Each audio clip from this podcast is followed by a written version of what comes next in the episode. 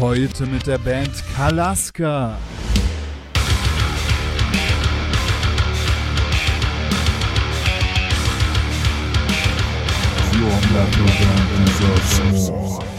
Genau das wollen wir einfach auch an die Leute raustragen. So, macht einfach das, auf was ihr Bock habt und äh, traut euch das einfach so. Es steht euch nichts im Wege. Aber man muss halt auch investieren dafür. Herzlich willkommen bei The Band Show, der Szene-Podcast für deine Metal- oder Hardcore-Band. Ich bin dein Host Murphy und ich wünsche dir viel Spaß.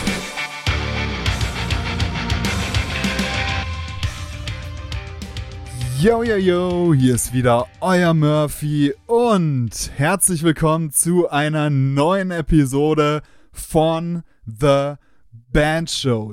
Dieses Mal mit der Band Kalaska, die zwar noch eine relativ kleine Band sind, aber die Betonung liegt hier auf noch. Das ist eine Band, die sich jetzt auch gerade erst gegründet hat, während der Pandemiezeit, beziehungsweise kurz davor. Und die jetzt aber doch schon sehr auffällig ist. Allein schon deswegen, weil sie auf einem extrem hohen Niveau professionell produziert, aber wahnsinnig viel selbst macht. Und damit meine ich Dinge wie Bühnenkulissen, ähm, ja, Videodrehkulissen. Ähm, sie haben ihr eigenes Tonstudio aufgebaut und allen möglichen Kram mit einer gewissen DIY-Attitüde verwirklicht, die aber nichts mit so einer sloppy Punk-DIY-Attitüde zu tun hat, sondern auf höchstem professionellen Niveau mit ähm, ja enorm hohen Maßstäben. Und da fragt man sich natürlich, wie wie kann man das als Band irgendwie bewerkstelligen und umsetzen, auf so hohem Niveau alles Mögliche selbst zu produzieren. Und äh, genau deswegen habe ich mit den drei Jungs von Kalaska gesprochen. Und es ist ein richtig geiles Gespräch geworden, das sehr unterhaltsam ist. das so viel kann ich vorwegnehmen. Und ja, wünsche euch dabei viel Spaß. Äh, wie immer, denkt dran, ihr könnt diesen Podcast finanziell unterstützen. Wenn ihr Patreon werdet, ab zwei Euro im Monat seid ihr dabei und kriegt da natürlich ganz viel Bonus von mir auch oben drauf. Wie ähm, Patreon-Stammtische, wie Zoom-Clinics mit ähm, Leuten auf, aus dem Musikbusiness, denen ihr Fragen stellen könnt und vieles mehr. Link äh, zum Patreon-Membership findet ihr wie immer in den Show Notes. Ähm, ja, ansonsten checkt doch gerne mal meine Angebote aus und ja, viel Spaß bei der Episode. Wir sind zurück aus dem, beziehungsweise ich bin zurück aus dem Urlaub und mit einer geilen Band im Gepäck, nämlich sind Kalaska hier mit am Start. Herzlich willkommen, geil, dass ihr da seid.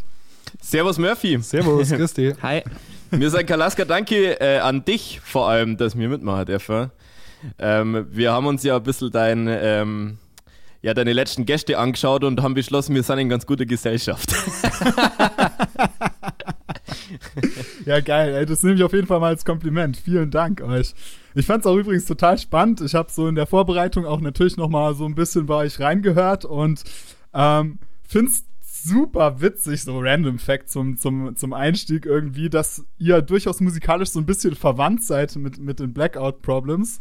Und das leugnet ihr auch bestimmt nicht. Und ihr arbeitet ja auch mit Moritz Schinn zusammen, der ja auch eng mit den Blackout Problems zusammenarbeitet.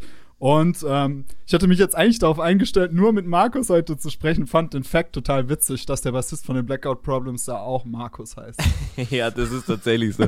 Ja, wir wären irgendwie ähm, die, die, einzige Band, mit der wir verglichen werden, sind irgendwie Blackout Problems und das irgendwie jetzt schon seit, äh, ja, seit es uns eigentlich gibt. Ich glaube, wir wären irgendwann mal die Ziehsöhne von denen.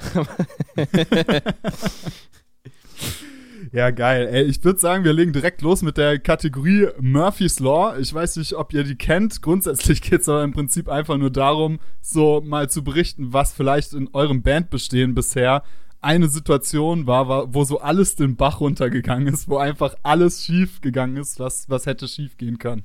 Ähm, ja, ich glaube, der größte Fehler, den wir gemacht haben, war, dass wir uns dazu entschlossen haben, ein erstes Album zu machen. also es, äh, von, von wir lösen uns jetzt auf bis äh, wir fallen uns in die Arme voller Fröhlichkeit, war alles dabei, glaube ich. Also wir haben jetzt an dem, an unserem Debütalbum jetzt eineinhalb Jahre gearbeitet. Also wir haben das auch auf unsere, auf unsere Platten draufgeschrieben und beziehungsweise auf die Plattencover, da steht äh, rechts oben ist so eine Zahlenfolge und so eine Buchstabenfolge. Da taucht unter anderem die Zahl 575 auf, das sind die Arbeitstage ähm, für Whoever You Are. Und Ja, wie der Kevin gesagt hat, also es waren, äh, wir haben uns am Anfang äh, im Februar 2020, da haben wir angefangen, irgendwie das Album aufzunehmen und da war es so, so, boah, geil, so jetzt geht's endlich los und so voll die Aufbruchstimmung und alle hatten sich lieb und, und, und bla bla. Das Problem, was wir aber hatten, ist, wir hatten den Zeitplan den wir im Leben nicht hätten einhalten können. Ja, einen, einen Zeitplan, den wir für uns so beschlossen haben, der ja. einfach, ich meine, wir machen das alles zum ersten Mal oder haben das alles zum ersten Mal gemacht, äh, war halt hinten und vorne nicht durchdacht. So.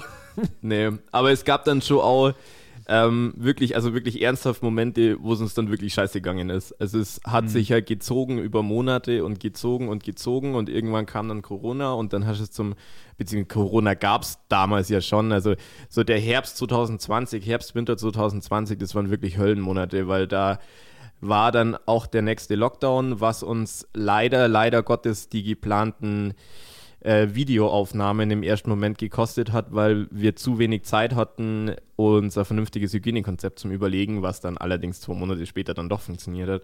Aber da war wirklich absolute, absolute Krisenstimmung, also von, von Aufbruchstimmung und ja, yeah, jetzt geht's endlich los und geil Album schreiben war dann irgendwann ähm, ist deutlich wahrscheinlicher, dass sich die Band auflöst, als dass dieses Album rauskommt. Ja, krass, Mann. Heftig. Ich finde das auch teilweise so allgemein, wenn man das so generalisiert, so voll das Dilemma, ne? Also auf der einen Seite brauchst du ja einen Zeitplan und willst dir irgendwie Deadlines setzen, willst dich ja selbst unter Druck setzen und, und dich auch irgendwie zum produktiven Arbeiten bringen. Auf der anderen Seite, wenn dann halt dadurch Sachen auf der Strecke bleiben oder man das Gefühl hat, alles bricht über einem zusammen, dann ist es halt auch wieder schädlich. Also finde ich, finde ich voll spannend, dass dann, dass es dann ja wohl tatsächlich so euer eigener Zeitplan war, der euch da so ein bisschen vielleicht auch, auch gekillt hat. Oder war das so? man hat natürlich irgendwo sich seine, seine, seine zeitlichen Ziele halt gesetzt, ähm, aber keiner von uns war mit dieser Größe und mit diesem riesen Aufwand, den das Ganze irgendwie mit sich zieht, irgendwie so vorher schon mal konfrontiert. Das heißt, das war für uns dann irgendwie einfach auf einmal so eine erschlagene äh, Masse an, an Zeug, das irgendwie erledigen braucht und auch das ganze Studio, äh, was eigentlich am längsten dauert hat. Man, man, gibt ja so sein Bestes und will so bei seinem ersten Album so ein monumentales Projekt irgendwie zum Klingen bringen und dann lasst man halt nichts einfach so stehen, um zu sagen, ja, okay, das passt jetzt schon, wir müssen weiterkommen, sondern alles wird nochmal hinterfragt und nochmal verbessert und kriegen wir das nicht nochmal cooler hin. Und bis man schaut, sind halt einfach wieder drei Monate vorbei und, und dann so vergeht die Zeit halt Tag um Tag. Ja, krass, Mann. Also ich finde, wir sind auch schon voll im Thema drin, äh, worüber ich äh, mit euch vor allem sprechen wollte, was ihr ja auch irgendwie, also es springt ja jedem ins Gesicht, der sich nur ein bisschen mit euch auseinandersetzt, dass es hier um handgemachte Musik geht und um alles, was drumrum ist, ist irgendwie auch handgemacht. Das heißt, so diese, diese magischen drei Buchstabe DIY, die wabern irgendwie so hier rum, wenn man sich mit euch ähm, auseinandersetzt. Und das ist aber irgendwie, also in diesem Podcast war schon häufig Thema, dass DIY ja häufig, zumindest wenn man die, den Begriff oder die drei Buchstaben jetzt aus dem Punk nimmt, ja auch irgendwie eine Entschuldigung dafür ist, dass man halt nicht das Maximum rausholt, weil es ist ja DIY, ne? so dass es nicht professionell, qualitativ hochwertig aussieht. Bei euch aber das komplette Gegenteil. Also ihr habt einen wahnsinnig hohen qualitativen Anspruch, sowohl an eure Musik als auch an das, was visuell abgeht. Dankeschön. und äh, vieles mehr. Also das äh, fällt einem sofort auf. Dann finde ich es aber echt krass, wenn man sich so reinzieht, äh, was dieses DIY-Ding bei euch für Ausmaße annimmt. Also ich könnte jetzt hier mal meine Liste rausholen und einfach mal vorlesen. Äh, Merch, Siebdruck, ähm, selbst ja, so hat sie ähm, einer informiert, Merch? Merch selbst herstellen, Holzbox ähm, selbst herstellen, also eine Holzbox, eine Albumbox in, in dem Sinne, eigene Lichtshow, eigene Tour, selbst gebucht, noch bevor ihr äh, Kalaska wart, ähm, eigenes Tonstudio, ähm, eigene Videokulissen und das alles macht ihr selber. Da frag ich mich natürlich so, Alter, was geht bei euch ab? und wie sieht es überhaupt mit dem Zeitmanagement aus? Und wenn ihr das jetzt schon anspricht, dass das, dass das ja wohl herausfordernd war, ähm, wie, wie definiert ihr dieses DIY-Ding für euch? Das war tatsächlich auch schon immer bei uns eines der, der wichtigsten Dinge, dass wir vieles selber machen. Wir haben es ganz am Anfang, wo wir ganz am Anfang angefangen haben, äh, haben wir wirklich versucht, alles selber zu machen. Äh, das ging nach hinten los, auch mit Musikvideos und so selber zu machen. Und haben uns dann relativ schnell dazu entschlossen, wir holen uns äh, professionelle Partner mit ins Team, die uns dabei unterstützen. Ne? ähm, wie ein Moritz Schinn zum Beispiel. Aber ja, wir machen sehr viel selber. Wir sind zwei von drei in der Band, sind äh, handwerklich tätig. Und deswegen tun wir uns natürlich viel leichter, jetzt eine Videokulisse zu bauen oder eine Special Woodbox fürs Album selber zu bauen und selber zu gestalten. Ähm, den Siebdruck, das war von mir, vom Schlagzeuger jetzt, vom Kevin, äh, ein Hobby, das ich so angefangen habe für die Band natürlich damals und das hat mir gefallen und das habe ich weitergemacht. Und äh, ist natürlich auch nicht schlecht, sowas zu haben, um selber Merch produzieren zu können. Ähm, und ja, mein, so ein eigenes Studio klingt natürlich alles ziemlich groß und, und unerreichbar und so, aber wenn man natürlich einen Schreinermeister in der Band mit hat, der alle Möglichkeiten hat, was zu bauen und zu erschaffen, dann ist das natürlich schon für uns eher einfacher umzusetzen, oder Michi? Ja, ich fühle mich geschmeichelt. du Wichser. Na, aber wie der Kevin schon sagt, also wir haben alle keine zwei, zwei linken Hände und ähm, deswegen tun wir uns halt leicht irgendwie Sachen und, und wir sind halt einfach irgendwie so grundsätzlich so Menschen, die halt irgendwie keine, keine, äh, keine Hürden irgendwie als unüberwindbar sehen. Das ist halt, ich bild mal was ein und, und mach das halt, weil ich Bock drauf habe. Und wenn, wenn ich jetzt irgendwie ein Tonstudio haben will, dann äh, suche ich mir irgendwo einen Raum in unserem riesen Basecamp-Haus, gehe zum Hannes und sag äh, raus hier, ich bin jetzt hier drin und, und äh, baue bau mir irgendwelche Absorber und stelle da meine Speaker rein und habe dann da mein Studio, wo ich alles machen kann. Und äh, genauso ist es halt wie du und der Kevin ja schon angesprochen habt, mit Videokulissen und sowas auch. Es gibt halt irgendwie ähm, so, wir wollen jetzt irgendwo ein Video drehen in einer Schweißerhalle oder so. Irgendwo eine Schweißerhalle zu mieten während Corona ist halt irgendwo schwierig, kostet einen Haufen Kohle. Also äh, überlegen wir halt, was machen wir. Und dann liegt es halt nahe, dass wir irgendwo im Speicher oben im Basecamp dann irgendwie äh, äh, Scheiß irgendwie auf Seite räumen, die Wände streichen und irgendwelche Platten an die Wand schrauben und irgendwelche Stahlscheiße irgendwo aus dem Container rausziehen und das da alles hinschrauben und da halt dann unsere Schweißerhalle selber bauen. Und im Endeffekt ähm, ist das Allerwertvollste ja dann immer für uns, wenn wir dann sehen bei solchen Sachen halt, dass irgendwie auch immer sau viele Leute am Start sind einfach. Freunde von uns, Fans, die irgendwie Bock haben, einfach dabei zu sein und ähm, das ist, das ist für uns so immer das Wertvollste. Und darum ist das DIY natürlich auch immer irgendwie relativ, weil klar, wir machen alles selber, aber ohne die ganzen Leute, die uns dann immer wieder helfen und am Start sind und dabei sind, wäre das überhaupt null, no chance, dass das irgendwie möglich wäre dann. Wegen der Box, die du angesprochen hast, Murphy, wir haben uns halt ähm, also jede, jede Band oder, oder jeder Künstler versucht ja irgendwann, wenn er ein Album macht, so, ja, ich mache jetzt eine Special Box. So, dann kriegst du halt irgendwie so ein Paket, da ist halt eine Vinyl, CD und ein T-Shirt dann drin oder so. Und wir uns halt gedacht, ja, wir können halt Holz. und dann kam halt die Idee, Holzboxen zu bauen. Also das Ding heißt auch Special Wood Box. Also unsere, unsere Special Box des Albums ist ähm, ja, tatsächlich aus Holz. Also Michi baut die. Kevin bedruckt die dann mit Siebdruck. Äh, und ich schaue sie an. Weil zu, es, gibt, es gibt in der Band äh, äh, vier Hände, die sich zu helfen wissen. Meine können da nicht dazu. Ich finde es aber voll geil, weil irgendwie dieses Holz ist ja in gewisser Weise auch halt mega symbolisch, ne? Also keine Ahnung, du findest ja findest ja selten irgendwie ein Fabri Fabrikat in Massenproduktion, was halt aus Holz gefertigt ist, sondern es ist halt meistens Plastik. Also Holz konnotiert man ja irgendwie auch mit was handgefertigtem, ähm, was wirklich auch ähm, ja von einem selbst äh, persönlich produziert wurde. Und eine ähnliche Philosophie habt ihr ja, wenn ich es richtig weiß, auch was eure Mucke angeht. Ne? Also dass ihr ja ähm, auch gar nicht die Fans seid so von diesem Trend, jetzt alles gerade so gerade zu produzieren und alles so maximal fett durchzuproduzieren, klinisch tot zu produzieren, alle falschen Noten komplett mit Waves-Tune rauszujagen. Und das finde ich so geil. Also dieses, dieser Holzaspekt, der verdeutlicht das ja so ein bisschen. Ja, teilweise richtig. Wir haben uns damals, wo wir so angefangen haben, Musik zu machen und diese Band gegründet haben, haben wir uns viele Gedanken über, über viele Sachen gemacht, aber uns war nicht bewusst, dass man als Musiker auch wirklich gut Musik spielen kann. und deswegen versuchen wir das jetzt quasi mit. Ähm, mit Ehrlichkeit zu überdecken. wir sind eigentlich das scheiße, Schwan. aber wir können so tun, als ob wir es nicht wären.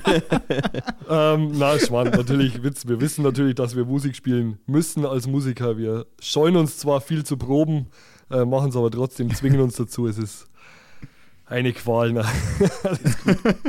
ähm, Ja, wir wollen einfach quasi, wir sind zwar bloß drei Musiker, auf der Platte hören wir zwar mehr Instrumente, es ist auch viel Synth im Hintergrund, den wollen wir auch nicht verstecken und wir wollen auch gar nicht sagen, ähm, dass das jetzt dass wir ehrliche Musik machen und so. Wir machen ehrliche Musik für uns, aber wir haben für uns festgestellt, dass äh, so ein kleiner Synth im Hintergrund oder so eine Hintergrundmelodie Flächen, wie man so schön sagt, äh, dass uns das einfach gut tut. Unser Sound ist vielleicht ein bisschen anders. Ich glaube, da kann der, der Michi, da würde ich mich jetzt wahrscheinlich verlieren. Da könnte jetzt zum Sound ist der eher der Edler, der, der Michael, Entschuldigung, unser Sound-Gourmet. äh, bin ich gerade ein bisschen raus. Ja, ähm, ja, wie der Kevin schon gesagt hat, also im Prinzip sind wir ja eine Dreimann-Band. Wir machen, haben Schlagzeug, Gitarre, Bass und Gesang und ähm, gehen da schon auch relativ roh damit um, aber äh, wie gesagt, ähm, so die eine oder andere Fläche oder irgendwas, was Sphärisches im Hintergrund. Unsere Musik ist ja auch äh, grundsätzlich sehr sphärisch und weitläufig.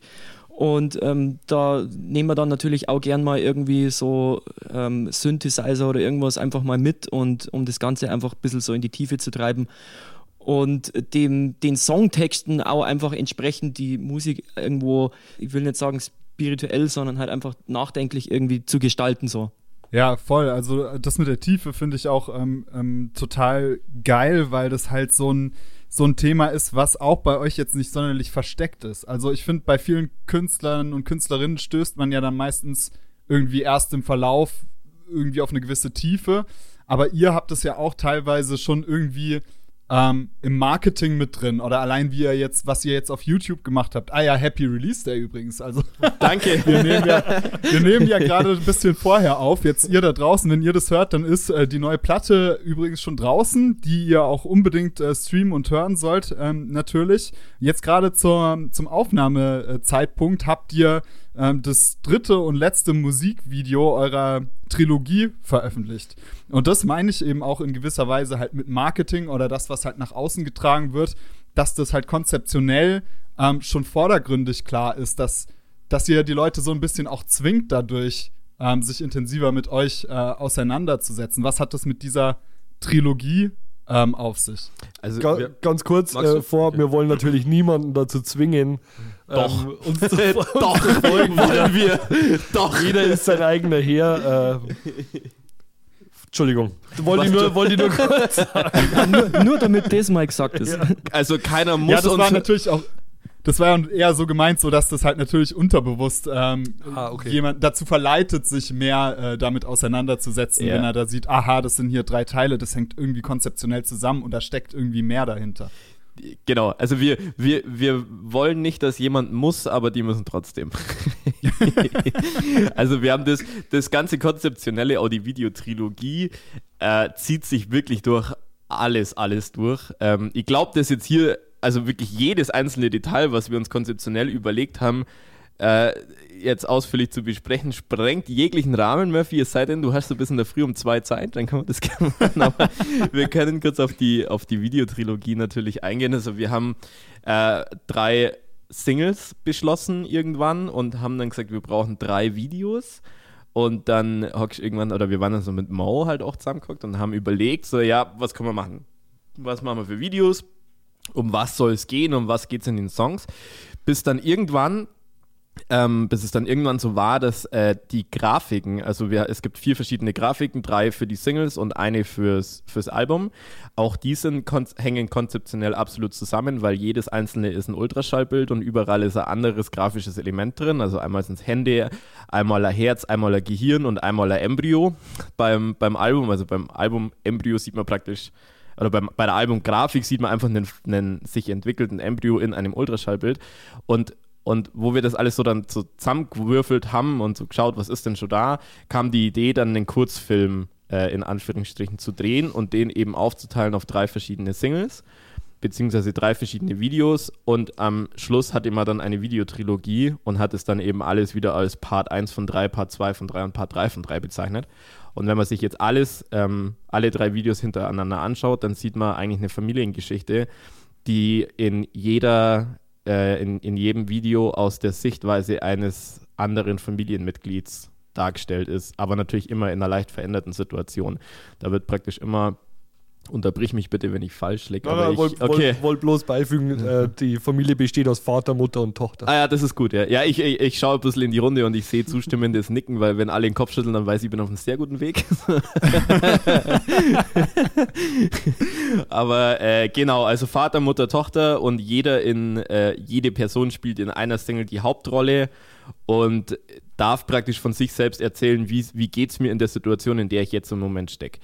Das ist vor allem auch entstanden durch das Image, das wir uns selber versuchen aufzubauen oder in den Lebenssituationen, in denen wir selber stecken, weil du darfst irgendwie uns nicht vergessen, wir wohnen alle in einem sehr, sehr kleinen ähm, bayerischen Dorf, wo man sich äh, nur allzu oft dafür rechtfertigen muss, seine Jobs äh, halbwegs an Nagel gehängt zu haben und dafür jetzt Musik macht.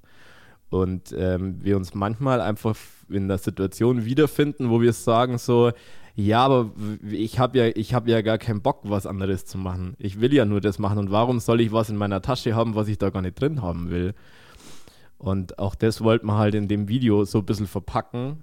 Und jeder fühlt sich oder jeder dieser drei Familienmitglieder fühlt sich so ein bisschen in der, in der Situation, in etwas gefangen zu sein, wo er gerne wieder raus wollen würde. Mega cool, ey. Das ist super spannend, vor allem, weil ich komme auch aus dem Dorf und deswegen kenne ich das mit dieser ja, Normierung und den, den verachtenden Blicken oder dem Boah, Geschwätz hinterm Normierung Rücken. ist das ist halt so, saugut. Wir, wir sagen Das immer sozialer Druck. Genau, sozialer Druck, Ja. aber genau, also im Endeffekt läuft es ja aufs, aufs selbe hinaus, einfach diese, eine gewisse, ja, Normierung, irgendein Druck, irgendwas Unsichtbares, was vorherrscht, was einen dazu zwingt, jemand zu sein, der man nicht ist. Und ähm, genau dagegen positioniert ihr euch ja jetzt auch mit eurer heutigen Single Self-Love nochmal umso mehr. Und das finde ich total geil aus dem Aspekt, weil das natürlich ähm, künstlerisch ähm, so verwirklicht ist, wie ihr das verwirklicht habt und bestimmt aus der Intention heraus, ja auch authentische Kunst zu schaffen. Ich finde es aber gerade so super spannend, weil ich jetzt ja mit einem Blick von außerhalb drauf gucke, als, als Marketer oder jemand, der aus dem Marketing kommt. Ähm, und da gibt es so eine Theorie, ich weiß nicht, ob ihr die kennt, aber die heißt Rabbit Hole Theorie. Die besagt im Marketing eben, dass ähm, man Fans beziehungsweise Follower oder was auch immer, wie man das auch nennt, ähm, dazu zwingen, da haben wir es wieder, zwingen sollte, ähm, sich länger mit etwas auseinanderzusetzen, was man produziert. Ähm, e- egal welche Kunstform man jetzt macht, ob man was, was Visuelles oder was Auditives macht. Und ähm, das finde ich bei euch so krass gelungen aus Marketing-Sicht, weil man sagt, ein Produkt funktioniert dann, wenn die Leute Bock haben, sich mehr längere Zeit mit dem Produkt oder der Musik auseinanderzusetzen als mit ihren eigenen Freunden. Sie gehen also in diesen Hasenbau, in diese, in dieses Rabbit Hole rein. Also super spannend. Cool. danke, also danke dafür. Für die Information muss man wahrscheinlich sehr viel Geld bezahlen, oder? Das war Ach die was. Aber ich, ich denke ich denk am besten.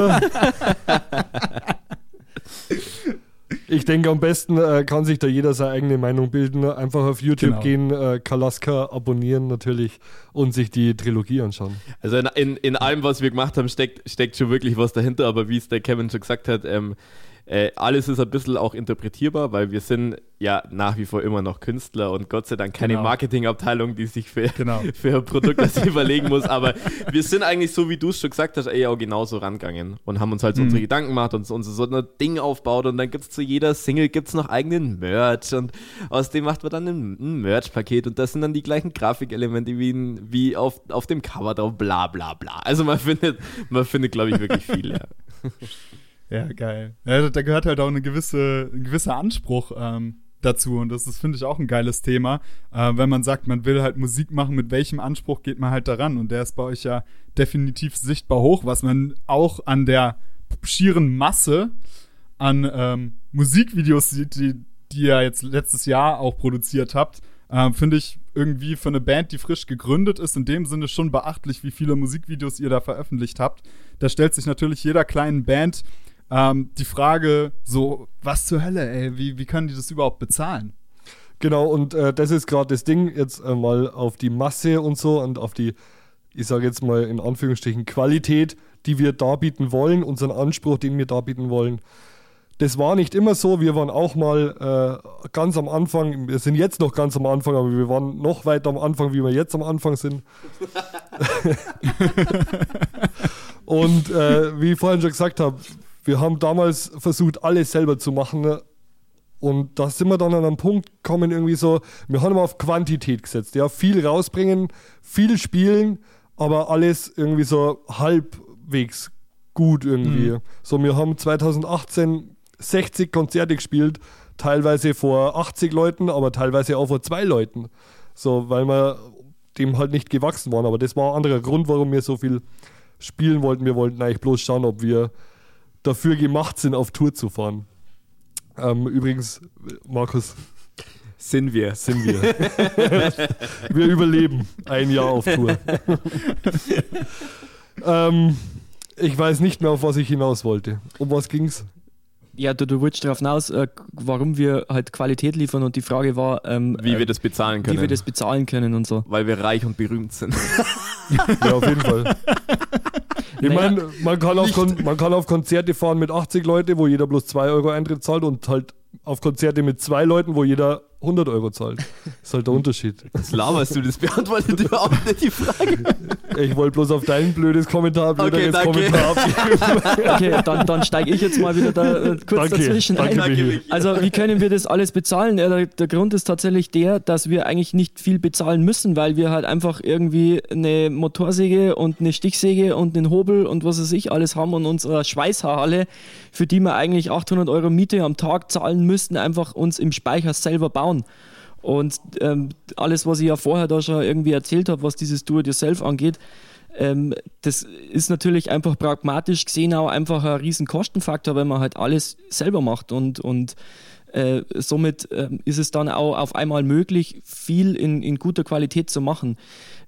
Die Qualität äh, ist natürlich auch sehr, sehr davon abhängig, mit welchen Leuten du halt dann auch zusammenarbeitest. Also ähm, unser, unser äh, äh, Kumpel, der unsere Videos für uns alle dreht, der Moritz Schinn, ein Niederbayer, der in Köln lebt, ähm, der, ähm, über den sind wir halt auch irgendwie über eine Spätzelwirtschaft halt mal gekommen und ähm, zu der Zeit war er dann noch irgendwie ähm, im Studium und so und dann ging es los mit uns, äh, Videos zu drehen und das war alles immer relativ geringes Budget. Natürlich muss man mittlerweile für Videos ein bisschen mehr ausgeben, weil natürlich einfach der Aufwand steigt, aber im Prinzip ähm, ist es auch immer noch im, im Rahmen von Do-it-yourself, weil man sich halt einfach kennt und weil man einfach irgendwo halt die Connections hat und mit kleinen Mitteln das meiste irgendwie versucht rauszuholen man kann sich ja auch immer innovative Ideen einfallen lassen, weißt Also, also wir haben ja jetzt in, in äh, die, die Videos zum Album, also Michi redet immer von der Schweißerhalle. Äh, das, ist, das ist das Video zu Closer, das gibt es aber schon relativ lang, das gibt es jetzt seit letzten Sommer. Und zu den, zu den Videos fürs Album, äh, wir hatten halt mal wieder keine Kohle, so oder wenig Kohle und mussten uns halt irgendwie überlegen, wie wir das jetzt halt machen. Und die Idee war dann, ja, wir brauchen auf jeden Fall mal ein Einfamilienhaus, wo wir das machen. Das ist das Haus von äh, Kevins Schwester. So, wo wir halt dann drehen durften. Also mussten wir nichts, mussten wir halt nichts dafür bezahlen. So, dann braucht es irgendwie Inneneinrichtungen. Ähm, ja, wir brauchen, eine, eine, wir brauchen ein Wohnzimmer, wir brauchen ein Esszimmer, wir brauchen irgendwie hier Außenanlage, bla bla bla. Eine Retro, eine Retro-Couch aus die 70er. Ja, irgendwie so. Und dann, und dann habe ich, dann, dann haben wir halt angefangen, uns irgendwie die, äh, die ganzen Sachen zusammenzusuchen und haben uns den Großteil auf eBay Kleinanzeigen schenken lassen. Oder selber baut. Oder, genau. Und das, was man halt sich nicht hat schenken lassen können, äh, hat halt Michi selber baut.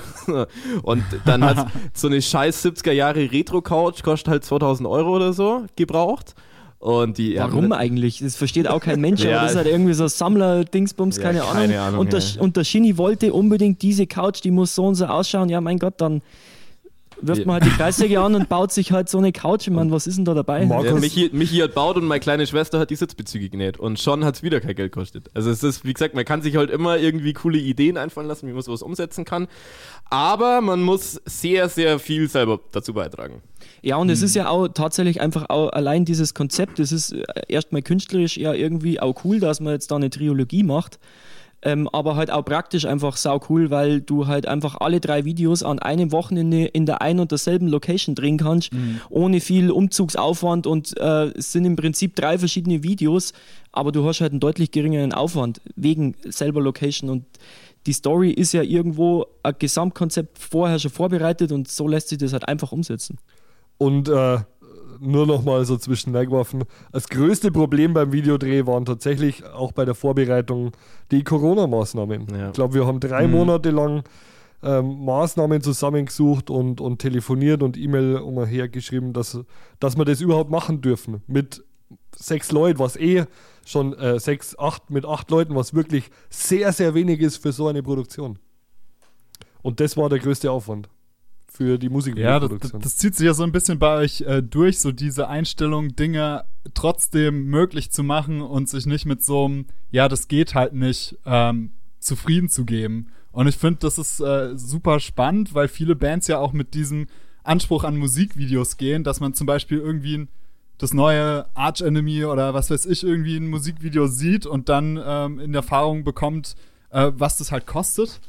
Und dann sagt man sich halt, ah, das kostet so viel, na, dann können wir kein Musikvideo drehen. Aber so allein mal in die Denke reinzukommen, dass, dass man halt auch äh, was qualitativ Gleichwertiges schaffen kann, theoretisch. Einfach mit ein bisschen kreativem Hirnschmalz und limitierende Faktoren sind ja auch immer. Jeder, der irgendwie kreativ tätig ist, der weiß ja, dass, wenn man sich ein bisschen limitiert, dass das die Kreativität äh, enorm anregt und sogar dann der Qualität des Produkts ja auch äh, zugutekommt.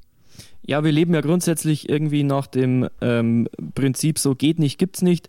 So Sachen wie jetzt Corona zum Beispiel sind, sind schon äh, Hindernisse, die man erstmal irgendwie nehmen muss, gerade für so Videosachen und so. Und ähm, wir nehmen das auch sehr ernst und gehen damit verantwortungsvoll um, aber und, und gehen jetzt nicht her, so, wenn es jetzt nicht geht, das machen wir trotzdem oder so. Unser, unser Corona-Konzept hat nicht umsonst irgendwie drei Monate Arbeit gemacht und äh, das ist so detailliert, wir könnten das jetzt auch irgendwann an Kommunen und, und Gemeinden irgendwie verkaufen, so dieses Konzept, weil wir haben echt an alles gedacht. So. Wir sind übrigens wirklich so arrogant, wie wir reden.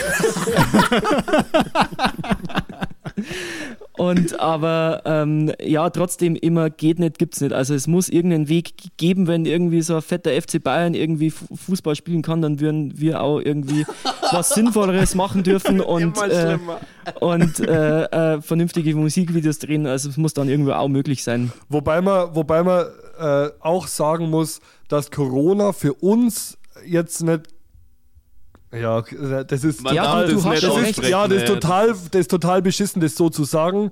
Aber aus unserer Sicht, es ist halt immer so ein Zwiespalt. So man, wir waren jetzt kurz vor unserem ersten Album. Wir waren im Studio, das war Februar 19. 20. 20, Entschuldigung.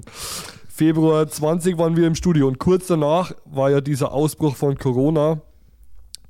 Und in diesem Fall, in unserem Fall jetzt äh, als Band, als Kalaska, war das jetzt nicht schlecht, weil wir mussten uns auf kein Konzert konzentrieren, wir mussten nicht proben, wir haben einfach ein komplettes Jahr oder halt 500 Tage hatten wir einfach Zeit, uns voll aufs Album zu kon konzentrieren, äh, kreativ zu sein und das alles so zu machen, wie, wie wir uns das vorstellen. Ähm, und haben uns nicht denken müssen im Sommer so, fuck, hey, jetzt sitzen wir im Studio und alle anderen Bands fahren auf Festivaltour. So, weil es war einfach, waren einfach alle daheim und aus dieser Sicht heraus hat uns das jetzt eigentlich gut getan, dass wir einfach Zeit für uns hatten, ne, um uns Zeit zu nehmen fürs erste Album.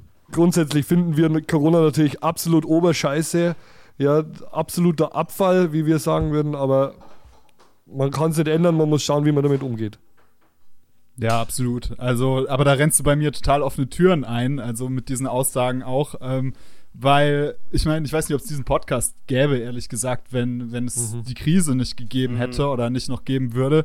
Ähm, und da verhält es sich halt, halt ähnlich. Aber man schafft es auch irgendwie nicht, das nicht so dumm plakativ auszudrücken, wie in jeder Krise steckt doch eine Chance oder so, sondern aber es ist im Endeffekt halt so gewesen, dass sich dadurch einfach gewisse Potenziale einfach ergeben haben an anderen Ecken. Einfach dadurch, dass sich das Leben komplett verändert hat.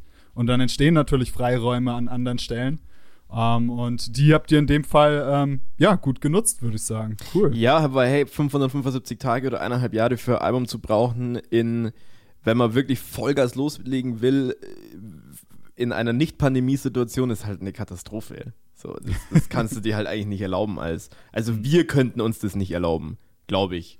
Ja, wir, wir hätten das auch zeitlich niemals geschafft, wenn wir dann übers, über den Sommer dann irgendwie nur 20 Festivalkonzerte Ja, am Start gehabt hätten ja. und so. Ja, genau. Wir waren ja so schon überfordert und haben irgendwie den Release-Termin irgendwie zweimal verschoben, weil es einfach zeitlich nicht, nicht hinkauen hat. Man muss auch, ja, stimmt. Man muss auch wissen, wir, wir hatten ursprünglich fürs Album 13 Songs geplant und waren aber immer schon der Meinung, so, es müssen nicht 13 werden, es können auch weniger werden, wir schauen halt einfach mal.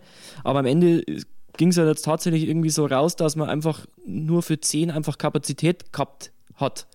Äh, aus, mhm. aus hauptsächlich zeitlichen Gründen so. Hat man halt irgendwann nach zehn Songs gesagt, so, scheiße, das, das ist jetzt unser Album, wir können jetzt nicht nur für drei Songs äh, irgendwie rumgammeln und da, ähm, wir müssen jetzt einfach irgendwo mal auf den Punkt kommen. So. Aber aus Fehlern lernt man. Oder was es waren ja keine, es sind, es sind keine Fehler. Es sind aus, ja, und wir haben daraus gelernt ja, und wir werden es beim nächsten Mal schon, besser machen. sind schon Fehler. Also es war schon dumm. Aber wir wussten es halt auch nicht. Ja, anders, es sagt so. uns ja keiner, wie es geht. Ja, so. eben, das ist ja das. Und das ist das in der Musikbranche. Keiner sagt dir, wie man es machen muss. So, du musst da halt alles aus dem Ärmel ziehen. Ja, und jeder sagt dir nur, was du nicht machen sollst oder wie du es nicht machen, soll, machen sollst. Und auch erst dann, wenn du es gemacht hast, so, äh, das war scheiße. Das war scheiße und das war scheiße und das war scheiße. Ach geil, oh, danke für dein Feedback, Alter.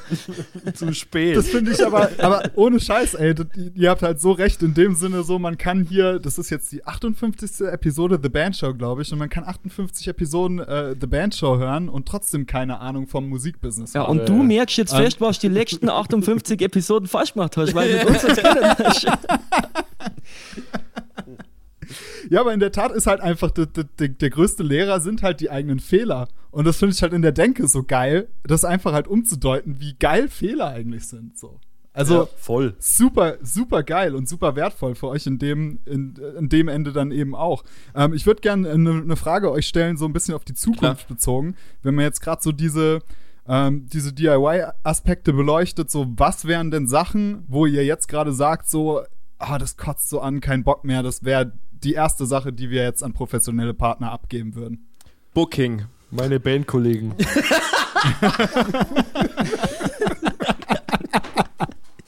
Also Murphy, du merkst schon, irgendwie immer versucht einer seriös zu antworten und dem anderen fällt meistens irgendwas Dummes drauf ein. Ganz normale Banddynamik. Ganz normale Banddynamik, ne? Er hat nach Ehrlichkeit gefragt. Ja, das stimmt.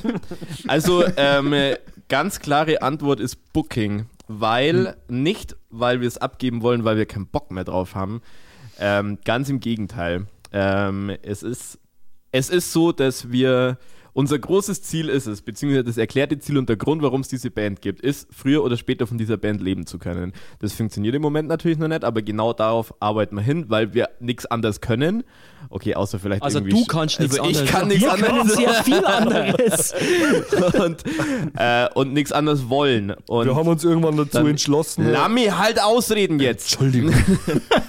und, dann, und dann, genau, wir haben, wir, wir haben uns dazu entschlossen, das machen zu wollen. Das ist das, was der Kevin gerade sagen wollte, aber ich lasse ihn leider nicht zu Wort kommen. Und, und wir, wir müssen halt einfach den, wir müssen jetzt immer nächste Schritte gehen. So, wir haben jetzt unser erstes Album, wir haben jetzt rausgebracht, wir haben viel dazugelernt, aber es wird unbedingt nötig sein, ähm, sich einen starken Partner beim oder einen starken Partner beim Booking zu bekommen, weil davon wird es abhängen. Also wir werden es nicht schaffen oder wir wollen es auch eigentlich gar nicht schaffen, uns über Social Media, Spotify oder digital eine so große Fanbase irgendwie zu erspielen, die halt bereit sind, jedes Jahr ähm, 50, 100, 150 Euro für diese Band auszugeben, weil genau das muss halt passieren. Also wir müssen halt an Fans, Fans gewinnen oder gern gemocht werden, ähm, dass Fans da bereit dafür sind, einen Weg mit uns zu gehen. Weil nur wenn es andere Leute bereit sind, das zu machen, werden wir selber schaffen, ja, zu überleben. Und das wird halt offline oder, oder online, eher online tatsächlich einfach nicht funktionieren.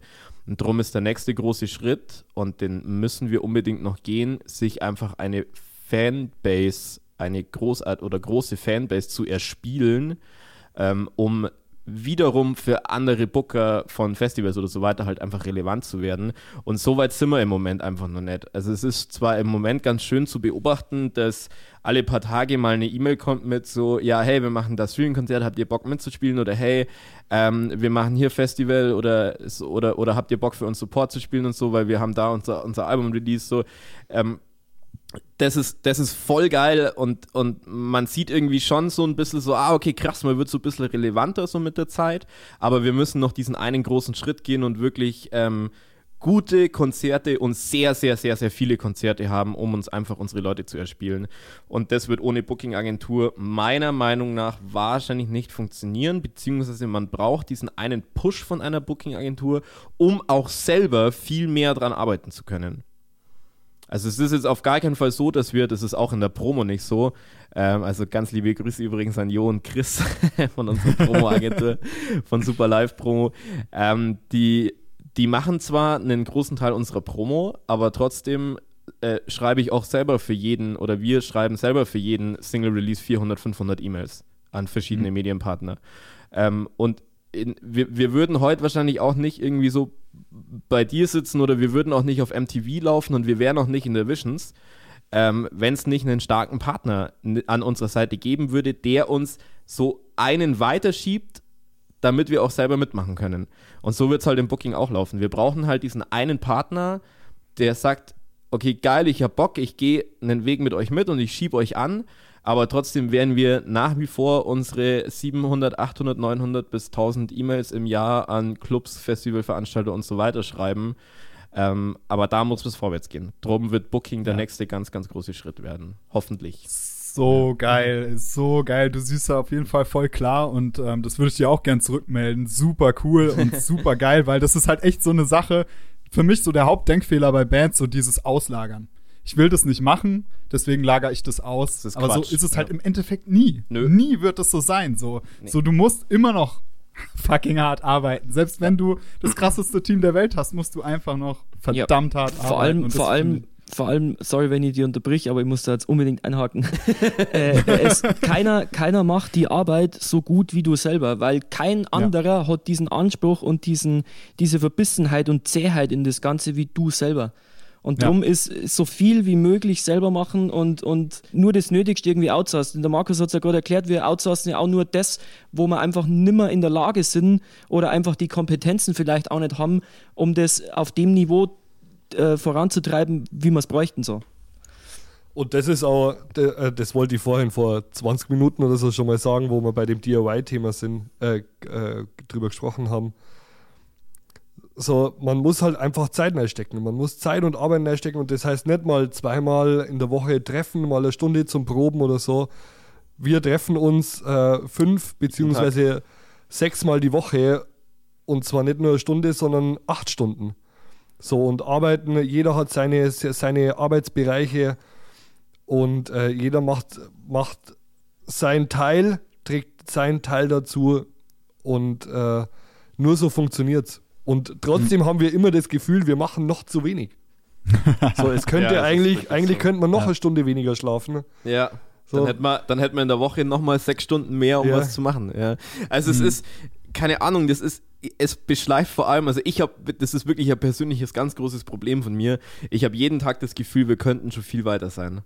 Und mhm. das, das, das ist zwar auf der einen Seite ein großer, großer Ansporn, ähm, weil dann, dann, dann arbeitet man halt auch was. So, aber auf der anderen Seite ist es auch immer so ein Gedanke, so, ah, scheiße, Mann, wie, wie, wie, wie kommen wir jetzt noch weiter und wie, wie, wie funktioniert der nächste Schritt und so.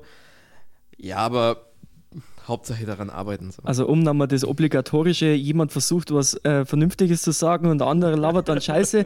das, was du jetzt gerade gesagt hast, war sehr interessant, vor allem aus deinem Munde, weil ich kann mich noch erinnern, vor zwei Stunden wärst du derjenige gewesen, der fast den Videorelease versäumt hätte, weil er nicht aus dem Bett gekommen ist. ja, okay. ja, ich war aber auch bis in der Früh um halb drei hier, Kumpel. Ja. ich war bis halb drei noch im Büro bin heim, hab geschlafen und wollte um neun wieder aufstehen und aus neun ist dann irgendwie so kurz nach halb zwölf worden. und um zwölf war Video-Release. Sorry! Also ihr seht schon, wir sind uns nicht immer ganz einig, aber meistens äh, sind wir uns nicht einig. Ja. Authentischer kann man hier gerade nicht ins, ins Bandleben eintauchen. ja, äh, ja, Diggi, wir sind so wie wir sind. Na, aber halt. so ein Single-Release ist ja nicht wichtig, Markus. Ja, ja vor, allem nicht der, der letzte. da kann man schon mal ein bisschen schlafen. Check, Alter. Stark. Ja, geil. Ähm, Na und äh, ich Entschuldigung, ich muss dich nochmal unterbrechen. Äh, ich war noch nicht fertig. raus. Der, der, Michi hat, der, Michi, der Michi hat mich unterbrochen vorhin. Spaß, ähm, alles gut. Entschuldigung. Und genau das wollen wir einfach auch an die Leute raustragen. So einfach, macht einfach das, auf was ihr Bock habt. Und äh, traut euch das einfach so. Es steht euch nichts im Wege. Mhm. Aber man muss halt auch investieren dafür. Genau, ich glaube, ich würde tatsächlich den, ähm, ich beende den Podcast immer mit eurem Nummer 1 Bandtipp, aber ich würde es tatsächlich jetzt vorziehen, weil ich bei euch auch was, was Spannendes ähm, gelesen habe in einem Interview. Da, da ging es irgendwie um Dominosteine und so und die Metapher fand ich aber so nice, weil du halt am Anfang als Band ja immer das Gefühl hast, so du tippst halt so gerade den kleinsten Dominostein der Welt um so und es passiert halt nichts. Ja. Aber dadurch, äh, dass jeder von euch wahrscheinlich da auch schon mal oder von allen, die hier zuhören, schon mal Domino Day gesehen hat und dann halt sieht, was so ein Dominostein, wenn der halt den nächstgrößeren umschlägt, dann wieder und wie groß die Dinger dann am Ende werden können, finde ich das so ein nices Bild. Ist das tatsächlich so eure euer, eure Vorgehensweise, dass ihr halt sagt, so Baby Steps, wir stoßen den erst den kleinen um, dann den, der ein Stück größer ist, dann den, der noch ein Stück größer ist und dann am Ende Jein. den richtig großen. Jein, also das mit dem Domino Day, das ist, äh, äh, da hast du vollkommen recht. Wir leben aber eher nach der Devise, ähm, Ich ähm, muss ganz kurz einhaken. Stein um Stein Warte. hinzulegen und ja keine Lücken drin zu lassen. Ganz oft ist es ja so, dass man irgendwie mal irgendwie keinen Bock hat oder irgendwie körperlich vielleicht nicht so gut beieinander ist oder so, aber selbst an, an solchen Momenten ist es halt dann umso wichtiger, dass man halt nie aufhört, irgendwas zu tun, weil wenn irgendwo mal ein Stein fehlt in der ganzen Schlange, dann kommt das Ganze ruckartig zum Erliegen. So. Die Domino-Nummer, von der du gerade sprichst, weil ich schaue gerade in sehr fragende Gesichter, die hören meine beiden Bandkollegen gerade zum allerersten Mal. Das, das war ein Interview, das ich gegeben habe und ich habe diese Domino-Nummer, ist mir irgendwann mal eingefallen und ich habe es den beiden anderen leider nicht erzählt. Ja, aber Die ich bin haben- ja jetzt professionell drauf eingegangen, oder? ja, mega. Die haben keine Ahnung, dass irgendwann mal über Dominosteine geredet worden ist. Geil. Ich finde das eigentlich gar nicht witzig. Ja, ich schon. Aber gut. Es war lange genug in Trello zum Durchlesen. Irgendwann war es leider zu spät. Erzähl deine Geschichte. Die hat er mir schon erzählt. Ach so. Ja, ich bin einfach irgendwie kurz in das Thema eingestiegen und bin dann auf My Story gekommen. Professionell. ja, sag Murphy, darf ich dir was Ja. fragen? Wo war, Ja, das gleich gerne. noch, wo war das gleich nochmal mit dem Domino-Ding? Ich weiß es nicht mehr. Ich weiß nur, dass ich es nicht erzählt habe.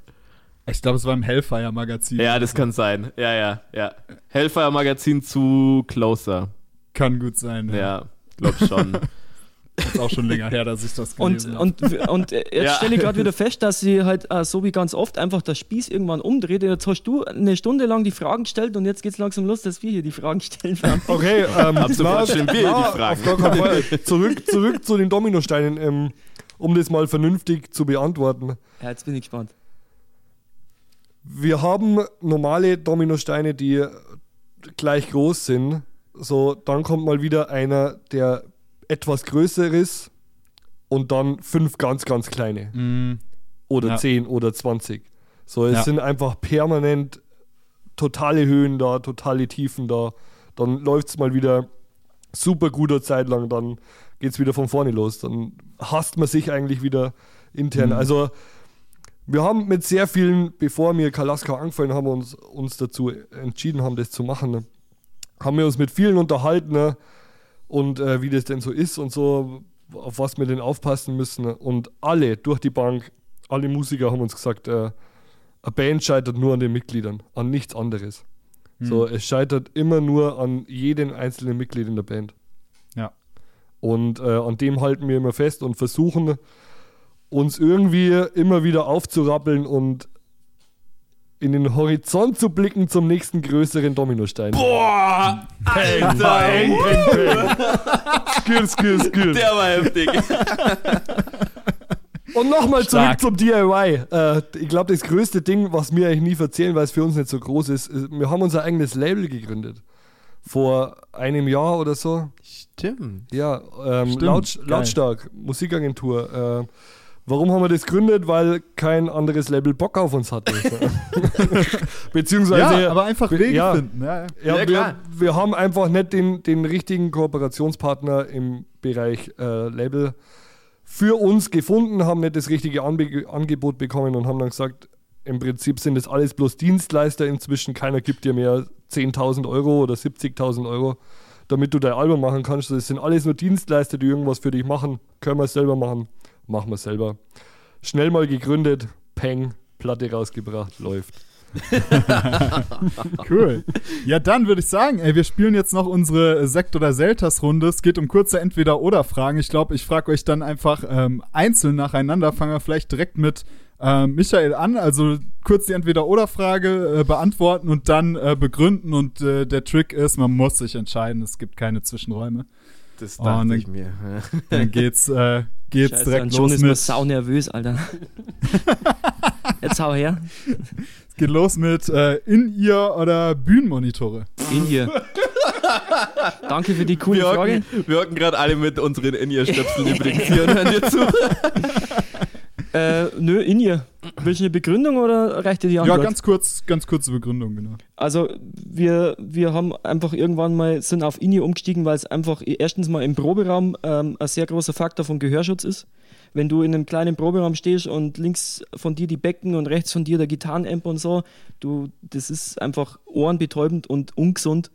Und mit In-Ear-Monitoring kannst du halt einfach das Ganze ein bisschen regeln und du hörst dich zugleich noch besser.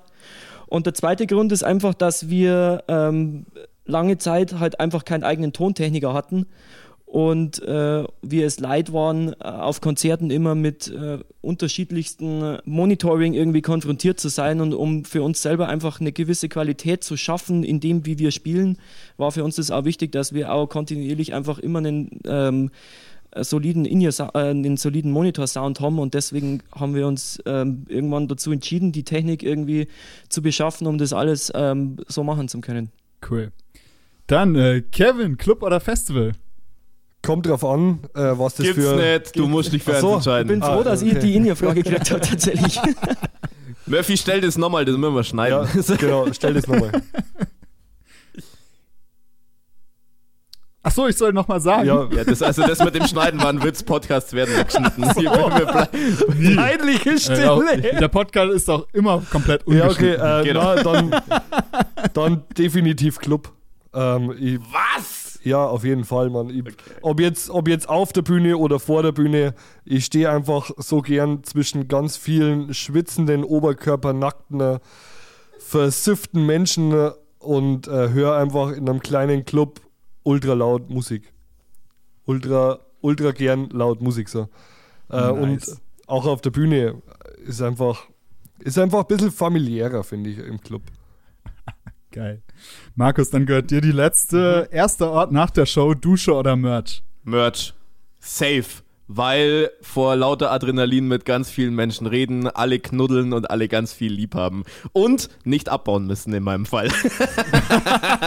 Und ich glaube, wir hatten auch noch nie eine Dusche nach dem Ja, Konzert. ich wollte es auch gerade sagen. Wie, Murphy, auf welchen Festivalbühnen darfst du unterwegs sein, um nach dem Konzert duschen zu können? Bierdusche vielleicht. Also die einzigen Duschen, die wir haben, sind die IBC-Container vollgefüllt mit tausenden von Liter Wasser, die die Bühne sichern. Also das sind die Duschen, die wir haben. Das, das wird, glaube ich, so- der neue Gradmesser. Ich frage hier auf dem Podcast ja immer die Bands so, wie sie Erfolg definieren und das wird dann einfach der neue Gradmesser. So, Dusche. Ja, genau, Dusche, Duschen, Duschen. Also wenn du als Band irgendwann mal richtig groß werden willst oder der Indikator, wann du sagen kannst, du bist groß, ist, wenn du direkt nach der Show duschen darfst, egal wo. Nee, aber definitiv Merch, weil ähm, ich mich sehr gerne mit Leuten unterhalte und ich sehr gerne mit Leuten laber und den ganzen Tag vor mich hinreden könnte, ohne Punkt und Komma.